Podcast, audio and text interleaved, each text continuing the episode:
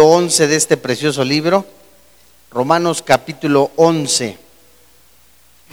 Hace ocho días vimos cómo la pregunta era si Dios había desechado a la nación de Israel o la había hecho a un lado, recordarán ustedes, y, en los términos etimológicos que, que se usan en esta carta, en este capítulo, el Espíritu Santo nos muestra que era como si Israel estuviera un poco en descanso, un poco en espera, ¿verdad? Y vamos a leer ahora desde el versículo 11 hasta el versículo 22, rogando a Dios que nos permita cubrir estos versículos. Capítulo 11, versículo 11 en adelante. ¿La tienes? La Biblia dice, digo pues, ¿han tropezado los de Israel para que cayesen? Otra vez aquí se encuentra la aplicación en ninguna manera del original megeneito, ni Dios lo permita, es lo que significa. En ninguna manera, pero por su transgresión vino la salvación a los gentiles para provocarles a celos. Y si su transgresión es la riqueza del mundo y su defección la riqueza de los gentiles, ¿cuánto más su plena restauración? Porque a vosotros hablo, gentiles, por cuanto yo soy apóstol a los gentiles, honro mi ministerio, por si en alguna manera pueda provocar a celos a los de mi sangre y hacer salvos a algunos de ellos. Porque si su exclusión es la reconciliación del mundo, ¿qué será su admisión sino vida de entre los muertos? Si las primicias son santas, también lo es la masa restante. Y si la raíz es santa, también lo son las ramas.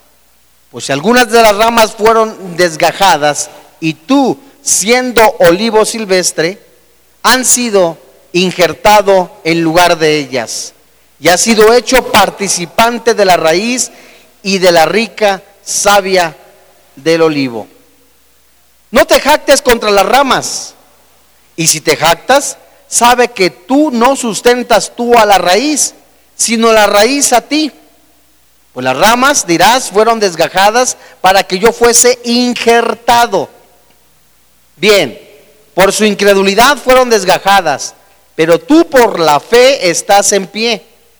No te ensorbezcas, sino teme, porque si Dios no perdonó a las ramas naturales, a ti tampoco te perdonará. Mira pues la bondad y la severidad de Dios. La severidad ciertamente para con los que cayeron, pero la bondad para contigo si permaneces en esa bondad, pues de otra manera tú también serás cortado. Amados hermanos, de los versículos 11 al 15 existe un propósito definido. Este propósito eh, definido, en primer lugar, es la relegación temporal de Israel por otra parte, Dios no puede una, por una ocurrencia de último momento, como una molestia, como a veces nosotros nos enojamos, llegamos a enojarnos y decimos a una persona, te prometo un chocolate. Es un ejemplo. Te enojas y le dices, ¿sabes qué? Ya no. En ninguna manera te voy a dar ese chocolate ni te voy a, a dar esta oportunidad. Ese no fue un enojo o una molestia de parte de Dios para con Israel sino ni tampoco fue un estallido emocional que tuvo Dios. Dios ha dejado que Israel divague en medio de la ceguera espiritual, no porque sea una voluntad de Él, sino que es algo permitido, permisivo de parte de Dios. Y ha dejado esta ceguera espiritual, que esta ceguera espiritual es irreversible. Y también el Espíritu Santo nos muestra sobre un tropiezo del que habla Pablo. Este tropiezo viene a ser el rechazo de la nación de Israel al Mesías prometido. Este tropiezo de Israel, en que es un trastorno el plan de completamente de Dios, el Señor lo usó para lograr su objetivo. ¿Cuál era el objetivo? Que los gentiles, los que no son judíos, sean salvos, conocieran de la salvación de Jesús. Y tan solo en el versículo 11, en la parte B, en donde este tropiezo de los judíos, en donde dicen, ha tropezado los Israel para que callasen, y el Espíritu Santo dice, no, en ninguna manera, ni Dios permita que la nación de Israel tropiece de esta manera para caer. Pero esta transgresión, este error que vino a cometer la nación de Israel de rechazar al Mesías prometido, vino a ser una bendición para el pueblo gentil, para nosotros. Esta bendición es que nosotros conociéramos la salvación a través de Jesucristo. En Mateo capítulo 21, verso 43. En los cuatro, uno de los cuatro evangelios. Hay una advertencia de parte de Jesús a un Israel incrédulo. Mateo capítulo 21, verso 43. ¿La tienes?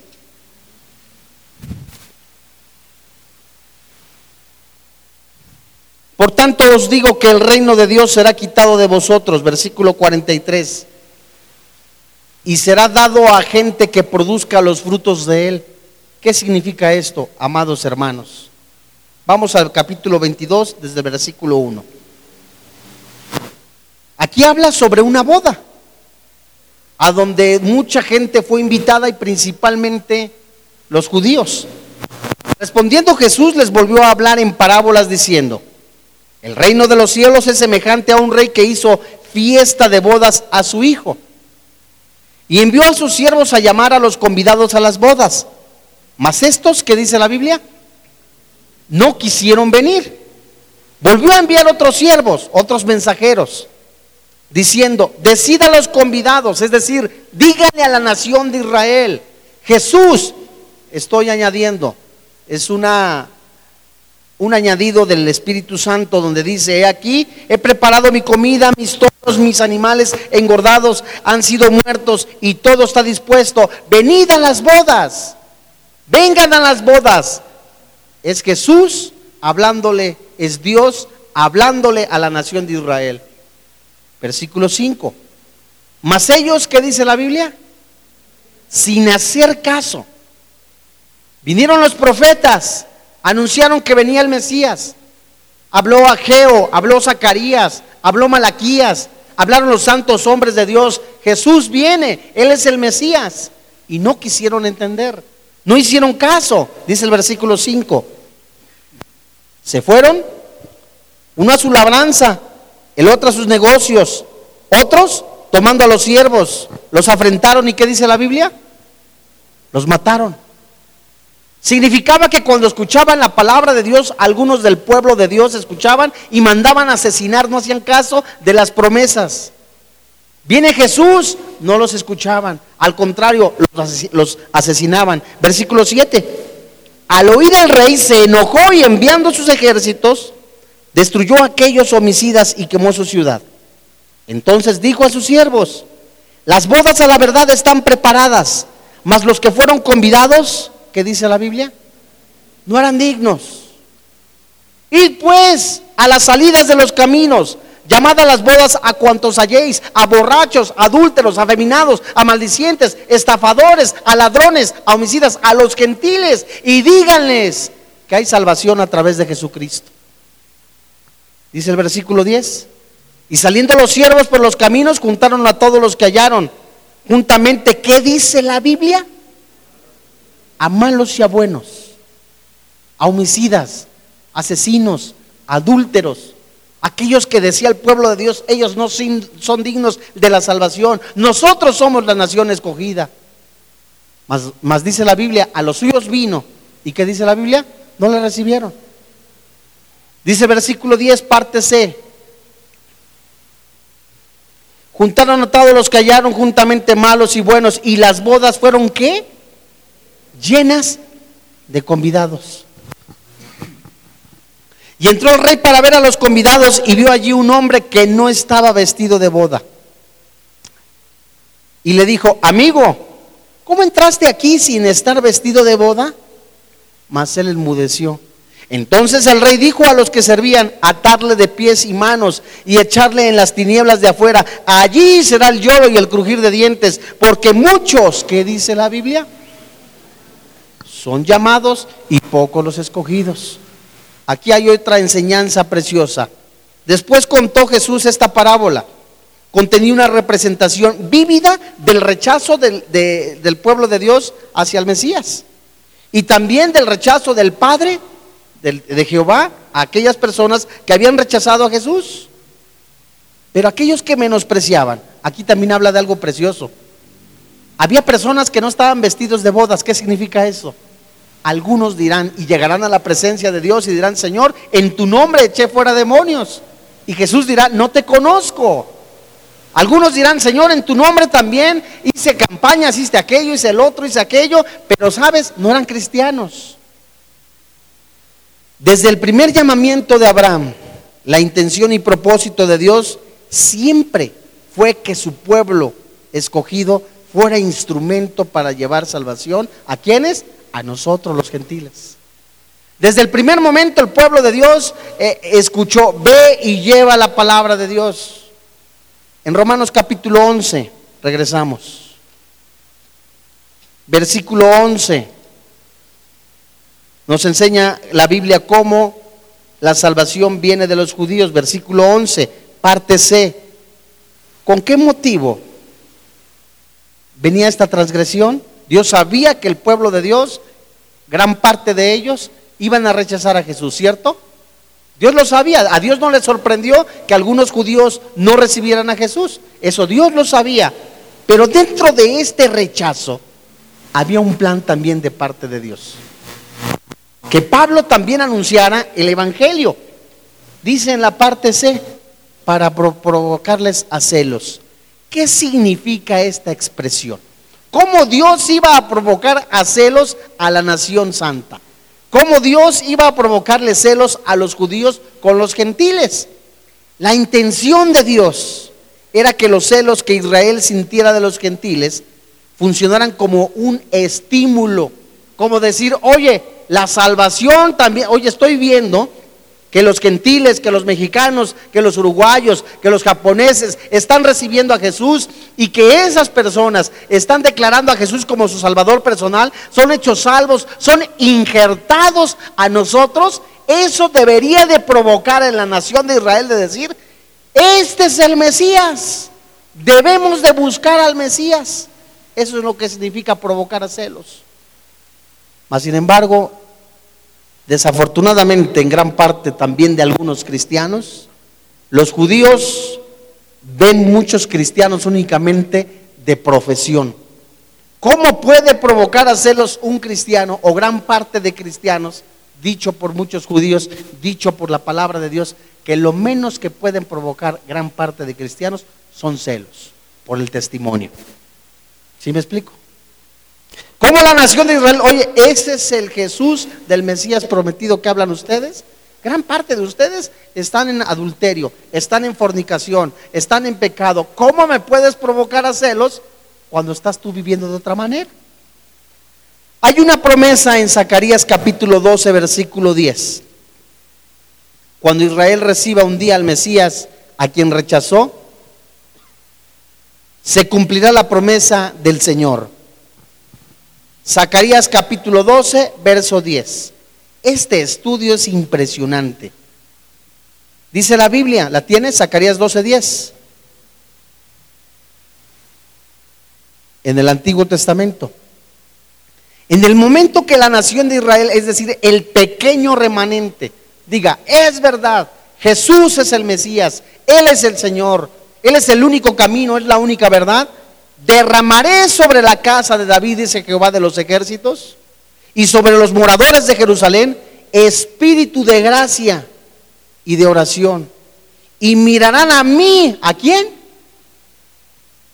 ¿Qué dice? ¿Y a quién traspasaron?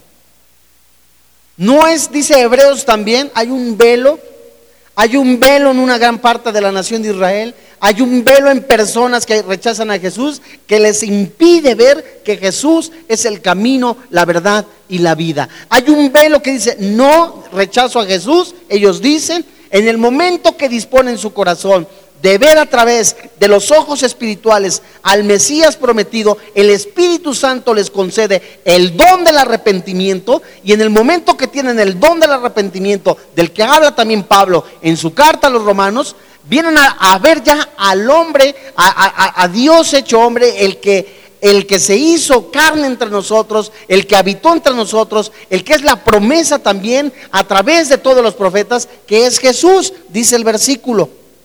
Espíritu de gracia y de oración, y mirarán a mí a quien traspasaron, a Jesús, y llorarán como se llora por un hijo unigénito, afligiéndose por él como quien se aflige por el primogénito. Regresamos a Romanos capítulo 11, versículo 16. La Biblia dice, este estudio, el objetivo del Espíritu Santo de hablar a nuestras vidas es, Dios no ha desechado a la nación de Israel la tiene en la banca. Entre tanto nosotros, fíjate, la bendición que nosotros alcanzamos por el rechazo de los judíos al Mesías, ahora la salvación viene a nosotros, a nosotros los gentiles, pero aparte de que tenemos la salvación, fíjate lo que dice el versículo 6, 16 de Romanos, 11, 16. Si las primicias son santas, también lo es la masa restante. Y la raíz es santa, también lo son las ramas. Pues si algunas de las ramas fueron desgajadas y tú siendo olivo silvestre, has sido injertado en lugar de ellas, aquí el Espíritu Santo está hablando a los gentiles, es decir, a nosotros. Dice el versículo 18, no te jactes contra las ramas y si te jactas sabe que no sustentas tú a la raíz, sino la raíz a ti. Pues las ramas dirás fueron desgajadas para que yo fuese injertado. Bien, por su incredulidad fueron desgajadas. Pero tú por fe, ¿qué dice la Biblia? Estás en pie. No te ensorbezcas, sino teme. Porque si Dios no perdonó a las ramas naturales, a ti tampoco te perdonará. Mira pues la bondad y la severidad de Dios. La severidad ciertamente para con los que cayeron, pero la bondad para contigo. ¿Qué dice la Biblia? Aquí hay un sí condicional. Si permaneces en esa bondad, pues de otra manera tú también serás cortado. ¿Qué significa la palabra si las primicias son santas? ¿A qué se refiere? ¿Qué es primicias? ¿Alguien sabe? Lo primero. Lo primero, ¿a quién se refiere el Espíritu Santo para convencer de pecado y de que Jesús es el Señor? Al pueblo de Israel. A ellos primero. Si la raíz es santa, lo restante, ¿qué, quiere decir? Los gentiles. También los gentiles, la masa restante. Esta expresión de primicias, amados santos, la traducción literal es la palabra griega aparche. ¿Qué significa? Aquella ofrenda que se hacía los primeros frutos de cualquier cosa. Bien fuera un animal, bien fuera una cosecha. Y se refiere a la primera porción de una ofrenda que era apartada específicamente para el Señor. ¿Qué significa el árbol y sus ramas? Aquí de verdad el Espíritu Santo nos habla de una manera tan preciosa. La raíz es santa, ¿qué dice la Biblia? También lo son las ramas. ¿Qué significa esto? La raíz, ¿quiénes son? No, nosotros no podemos ser la raíz. ¿Quién es primero? ¿A quién es primero lanzado el Evangelio? A los suyos vino y no lo recibieron. ¿Quién es la raíz? La nación de Israel. Si la raíz es santa, ¿qué va a producir? Tú siembras una, semillita, empieza a crecer, ¿cierto? Si esa raíz, por supuesto que la raíz no puede ser raíz de un árbol de manzana y el tallo de un árbol de naranja, ¿no? De la misma manera, la raíz apartada, el linaje, empieza a crecer, las ramas también producto del crecimiento de, esa raíz, de esa semillita, también es santa. ¿Qué significa? Es decir, representa a, la nación de Israel. La raíz es la nación de Israel. La promesa está en la nación de Israel. La salvación viene de Israel. A esta nación santa, cuando empieza a crecer, empieza a tener varias ramas.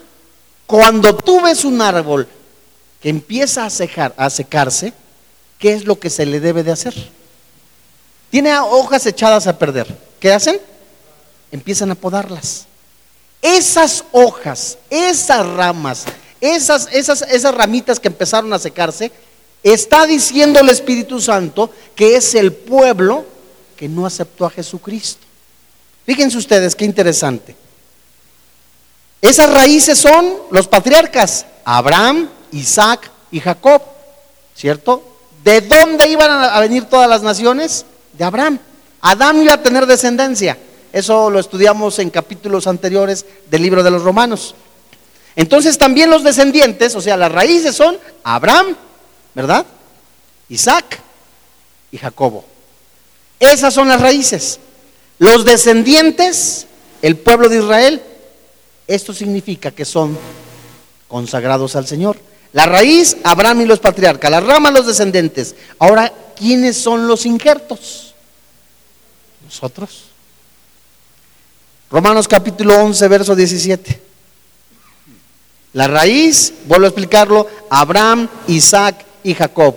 Crece, empieza a haber descendientes, pero también la Biblia nos dice, versículo 17, pues si algunas de las ramas fueron desgajadas, y tú siendo olivo silvestre, aquí está la nación de Israel, sus descendientes, va a haber partes de estas raíces que rechazan a Jesús, tienen que ser cortadas. ¿Me explico? Ahora habla de un injerto. Ahora aquí Pablo le está hablando a los gentiles. El olivo silvestre ha sido injertado en lugar de ellas. Y ha sido hecho participante de la raíz, verso 17, y de la rica savia del olivo. Fíjate que en la cuestión de, de la agrícola, los olivos eran la parte básica del sustento agrícola de la antigua Palestina. Los olivos pueden vivir cientos de años pero al envejecer se vuelven menos productivos. A fin de recuperar, esta productividad, se les injertaban ramas de árboles más jóvenes. ¿Qué significa esto? La simiente, Abraham, Jacob y quién más? Isaac. Crecen. Aquí ya llevan años, hay un linaje, empieza a crecer pero hay unas hojas, que hay unas ramas que no recibieron a Jesús, es lo que significa. Esas tienen que ser cortadas. El pequeño remanente sigue, ahí sigue. El olivo, aquel olivo joven, tenía que ser injertado. Ese olivo somos nosotros. Somos injertados para que siguiera ese linaje espiritual vivo hasta la fecha. ¿Me voy explicando? Fíjense qué, sabio es Dios, que no deja morir esta raíz. Fíjense ustedes, ahora vamos al versículo 17. Cuando una rama cesaba de producir olivas, hermanos, se injertaba una más joven y seguía dando vida. Romanos capítulo 11, verso 17. Pues si alguna de las ramas fueron desgajadas, tú siendo olivo silvestre, has sido injertado en lugar de ellas. Y has sido hecho participante de la, de la raíz y de la rica savia del olivo. Aquí dice el versículo 18 no te jactes contra las ramas. Y si te jactas, sabe que no sustentas tú a la raíz, sino la raíz a ti. Es decir, cuando Dios le dice a Abraham, serás padre de muchas naciones, tu descendencia será impresionante. Ya desde ese, entonces esa promesa se refería a que inclusive los gentiles iban a ser injertados. Las ramas infieles, es decir, las ramas que fueron desgajadas, estas ramas improductivas de Israel fueron reemplazadas por las de un olivo silvestre, es decir, por nosotros, que representa a los gentiles oyentes, a los gentiles que hoy creyentes, el cual fueron injertados en lugar de ellas. Fíjense ustedes que el olivo silvestre, con ramas gentiles, formadas por la gente de todas las naciones, japoneses, chinos, alemanes, eh, mexicanos, todos esas, e, ese olivo silvestre son los que recibieron a Jesús como su Salvador personal. Y eso, el hecho de que nosotros hayamos de todo corazón, que reconozcamos nuestros pecados, que digamos, Señor, eh, la nación de Israel, es verdad, eh, rechazaron a Jesús, eso a mí no me hará sentirme creerme superior. Ni decir, esos judíos hicieron esto, hicieron aquello. No te ensorbezcas. Al contrario, dale a gracias a Dios que porque por ese tropiezo, ese error que cometió gran parte de la nación de Israel de rechazar al Mesías, Dios tenía un plan maravilloso en el que Dios mismo pone en el corazón de Pablo anunciar las buenas nuevas a los gentiles, es decir, a nosotros. Este Pablo anhelaba predicarle a todos los judíos, pero no le era permitido. Él fue, inclusive acabamos de leer, es un pastor, es un apóstol, es un evangelista que le fue dado anunciar el evangelio a los gentiles. Y el plan maravilloso de Dios era, es verdad, la nación de Israel, algunos de ellos rechazaron al Mesías, pero yo tengo un plan, dice el Señor. El olivo silvestre, es decir, para que se siga manteniendo la raíz, el árbol, los tallos, le cortamos estas hojas, estos, estas ramas secas, injertamos un nuevo olivo, es decir, injertamos nosotros, dice Dios, el Padre, el Hijo, el Espíritu Santo, injerta a, todos aquellos japoneses, chinos, europeos que aceptaron a Jesús como su Salvador personal y se mantiene vivo ese árbol. ¿Me voy explicando? No se ha muerto. Pero aparte no solamente tenemos la salvación, junto a todos los descendientes creyentes de Abraham, a fin de participar en aquella raíz, la bendición divina de, la relación con Dios mediante la salvación. Fíjate que Pablo aclara algo en donde dice la palabra de Dios, algunas de las ramas fueron desgajadas. Esto también indica con la frase, en lugar de ellas entre ellas. Siempre, hermanos, no cortó todo el árbol, si se dan cuenta. ¿O lo cortó todo? Esto significa que hay un pequeño remanente de judíos hasta la fecha.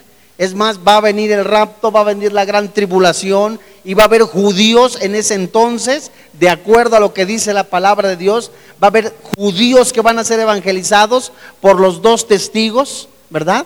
Y esos dos testigos, el Espíritu Santo, eh, hará que convenzan, el Espíritu Santo convencerá de pecado a estos judíos que queden y van a aceptar a Jesús como su Salvador personal. Fíjense ustedes, dice la Biblia, no te jactes contra las ramas. Si te jactas, sabe que no sustentas tú a la raíz. Es decir, la promesa dada a Abraham. Dice en Génesis capítulo 12, versículo 3, vamos rápido.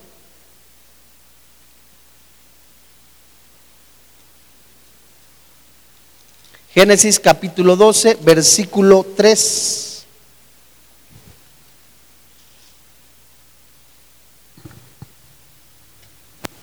Génesis capítulo 12.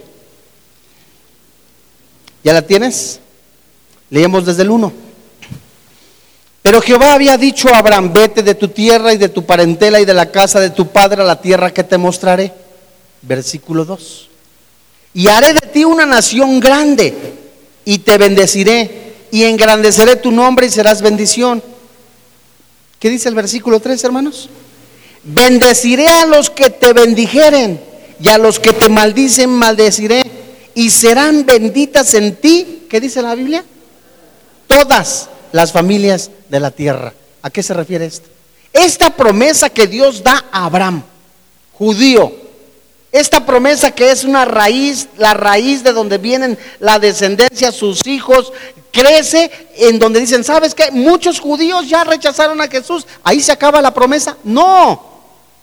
Es injertado el olivo que son los ahora nosotros los gentiles, en donde alcanzamos la salvación y alcanzamos también las promesas que fueron dadas a Abraham, nosotros las alcanzamos. Génesis Romanos capítulo 11, versículo 19.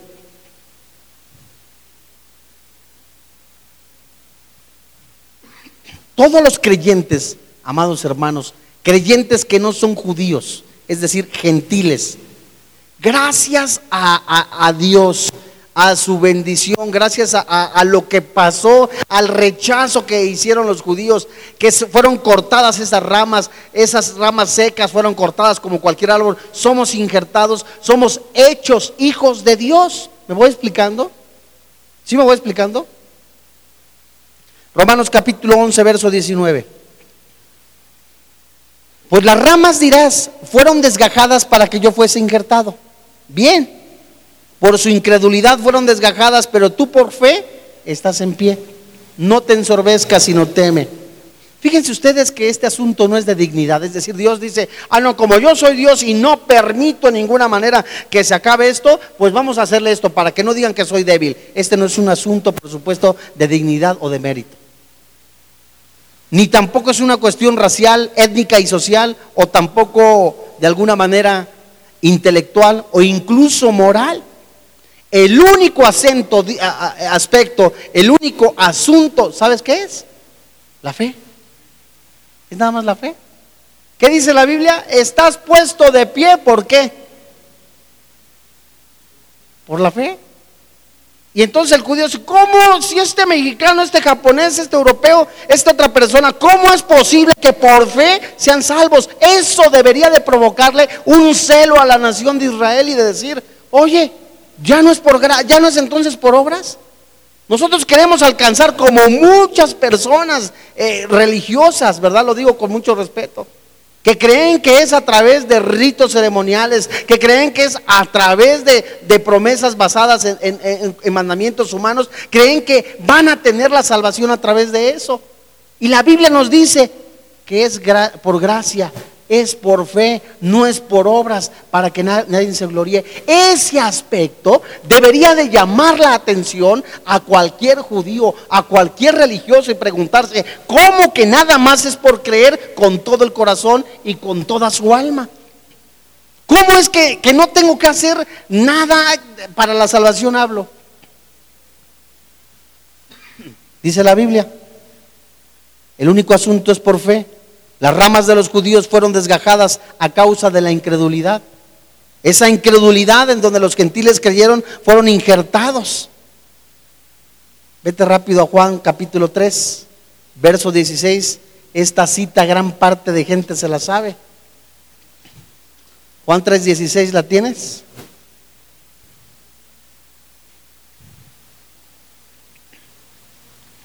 La Biblia dice, porque de tal manera amó Dios al mundo que ha dado a su Hijo unigénito, para que todo aquel que qué, que en él cree, no se pierda, mas tenga vida eterna.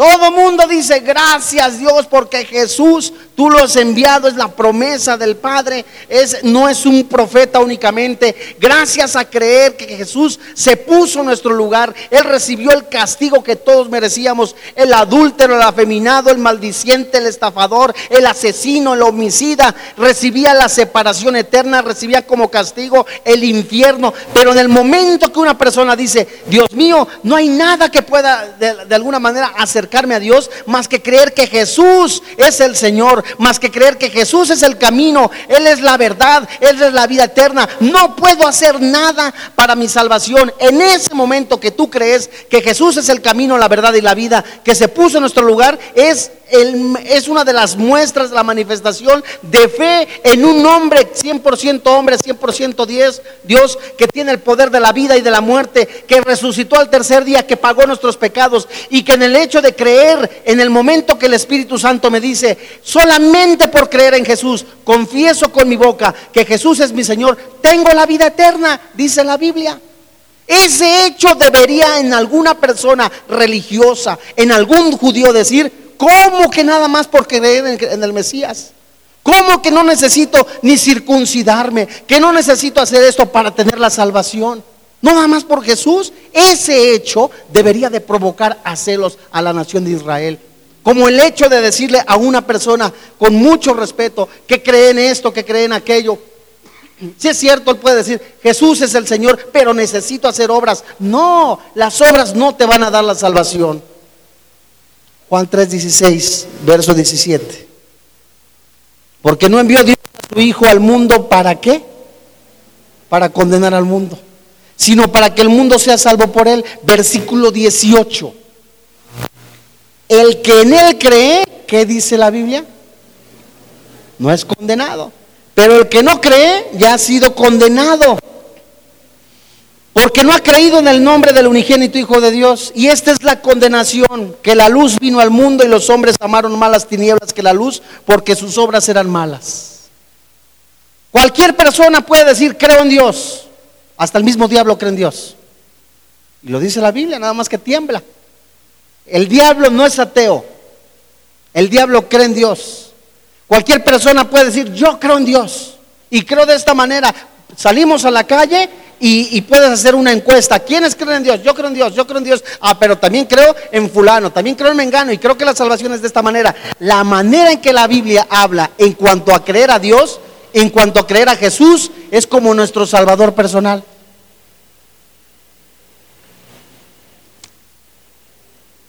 Pongan atención acá.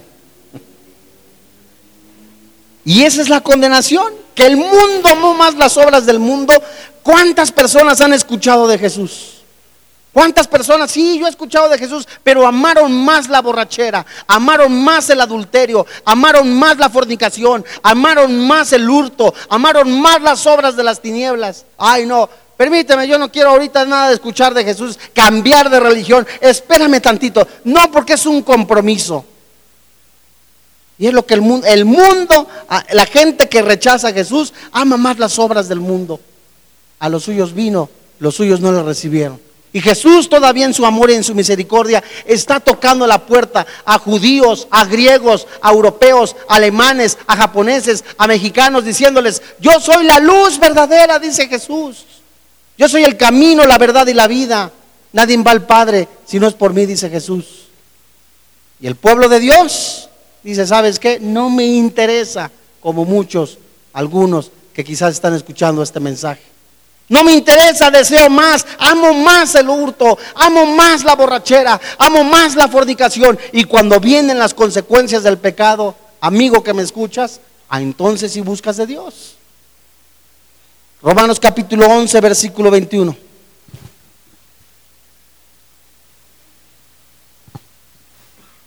La Biblia dice, porque si Dios no perdonó a las ramas naturales, aquí le habla a los gentiles, es decir, a nosotros, a ti tampoco te perdonará. ¿Qué significa esto? Si Israel, es decir, las ramas naturales, no se libró a pesar de ser la nación del pacto con Dios, ¿por qué debería de algún momento esperarse que nosotros los gentiles, los extraños a los pactos, fueran librados de las consecuencias del pecado? Nosotros, es decir, Nunca una persona, nunca una persona se imagina la consecuencia del pecado. Satanás te ofrece el panorama, como, como Satanás se lo ofreció a Jesús.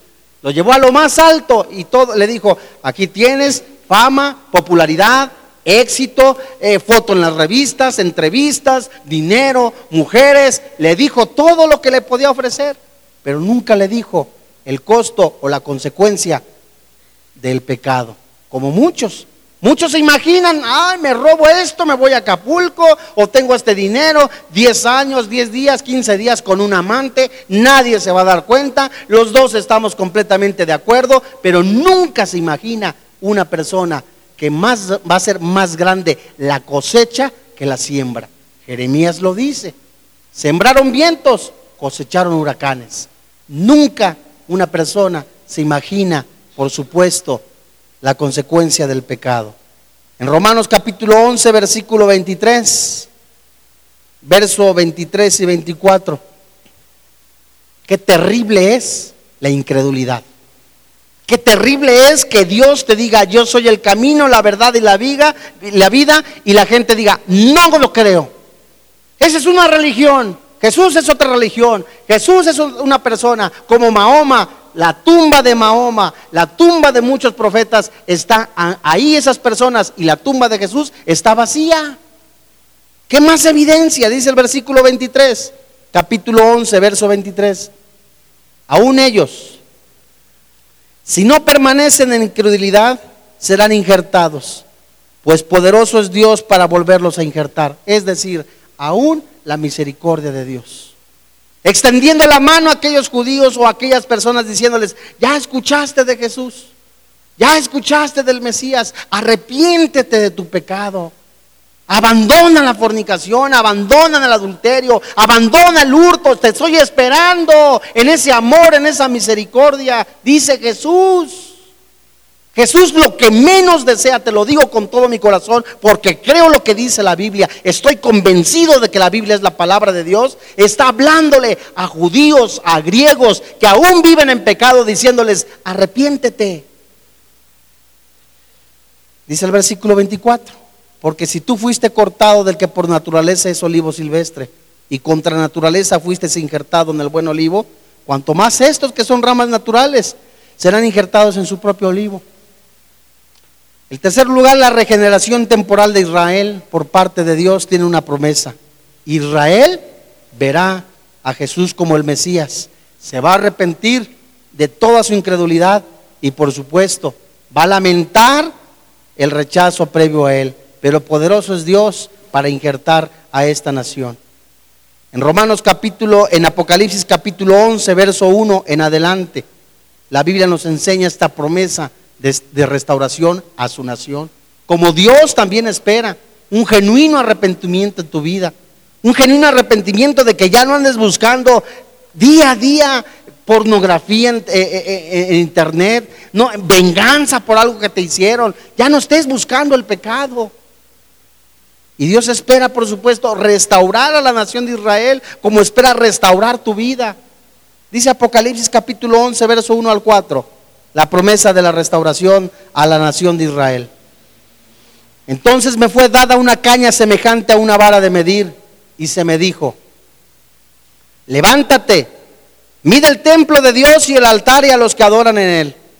Pero el patio que está fuera del templo, déjalo aparte y no lo midas, porque ha sido entregado a los gentiles y ellos hollarán la ciudad santa 42 meses. Y daré a mis dos testigos que profeticen por 1260 días vestidos de silicio. Estos testigos son los dos olivos, los dos candeleros que están en pie delante de Dios de la tierra. ¿Significa que la nación de Israel ha sido desechada por toda la vida? No. La bendita nación de Israel, la santa nación de Israel, de la cual viene la promesa de salvación a través de Jesús, es una muestra de la existencia de Dios. Es una verdad. Pero nos muestra que en el tiempo que aparezca el anticristo, en el tiempo que aparezcan los dos testigos, algunos dicen, no es ningún dato fiel, que va a ser Elías y Moisés. Es muy aventurado decir que ellos, ellos van a ser los dos testigos.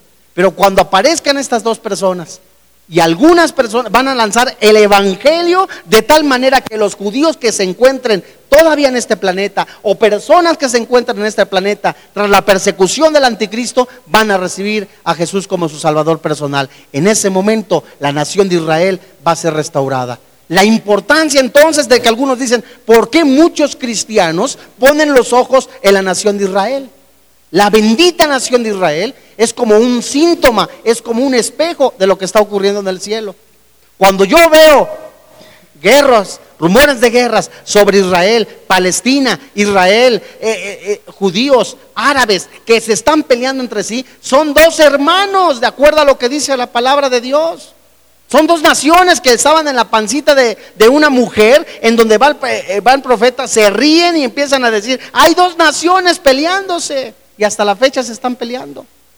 Esas dos naciones donde el Mesías iba a venir, el mismo Señor Jesús, esas naciones, el pueblo de Israel va a ser restaurado. Y lo que Dios quiere y lo que Dios está anunciando, no solamente a la nación de Israel, sino también a los gentiles, aquellos que no son judíos, Dios los invita, el mismo Espíritu Santo los invita a pertenecer a esta familia de la fe. ¿Cómo? ¿Cómo puedo obtener yo no siendo judío las promesas que Dios da a Abraham y a su pueblo? Únicamente diciéndole, Señor Jesús, te reconozco como mi Señor y como mi Dios. El destino de Israel puede ser verdadero en su propia promesa y es imposible que su pueblo escogido continúe para siempre en la incredulidad. Pablo declara con una finalidad absoluta que todo Israel va a ser salvo. Y por supuesto, Pablo, no solamente Pablo, sino el mismo Espíritu Santo anhela, desea, y el mismo Señor Jesucristo anhela y desea que tú no te pierdas en, este, en el mundo sin conocerlo de Él. Que ya no andes en las calles buscando completamente la felicidad, una felicidad ficticia en la cual siempre vas a tener sed.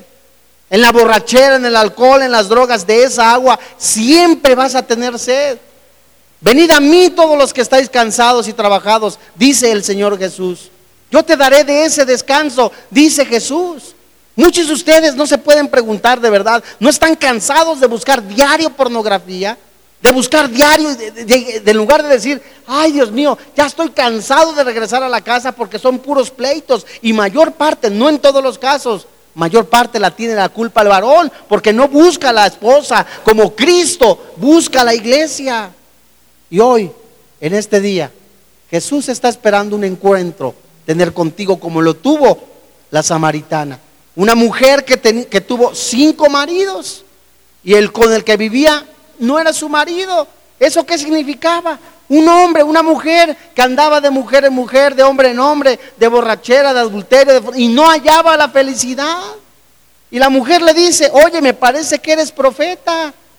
Y Jesús le dice, de verdad te digo, dame de esa agua, dame tu corazón, le decía Jesús. Si supieras quién te está diciendo, dame de beber, tú le pedirías a él agua. Y es lo mismo que te dice el Señor Jesús. Si supieras que Jesús está deseando desde siempre que tú pertenezcas a la familia de la fe y que no pongas oídos sordos, de verdad, anhelarías y le dirías, Señor Jesús, quiero de verdad que entres en mi corazón, que tú manejes mi vida, te entrego mi voluntad, ya estoy cansado de vivir completamente en pecado y de verdad, amigo que me escuchas, hay vida después de esta vida. No es nacer, crecer, reproducirse y morir. Hay vida después de esta vida. Y para muchos quizás no es una palabra completamente de espantar o de intimidar. Para muchos esta semana o este día puede ser la última vez que escuchen que Jesús es el camino, la verdad y la vida. Ay, es que en el último momento de mi vida me puedo arrepentir. Perdóname, perdóname, pero en ninguna parte de la Biblia se puede decir de esa manera, porque el Espíritu Santo es quien concede el don del arrepentimiento. Y lo que yo sí te puedo decir es que la Biblia dice que el mismo Espíritu Santo, el mismo Señor Jesús dijo, te hablé una vez, te hablé dos veces, te hablé tres veces y no quisiste entender. Vamos a orar.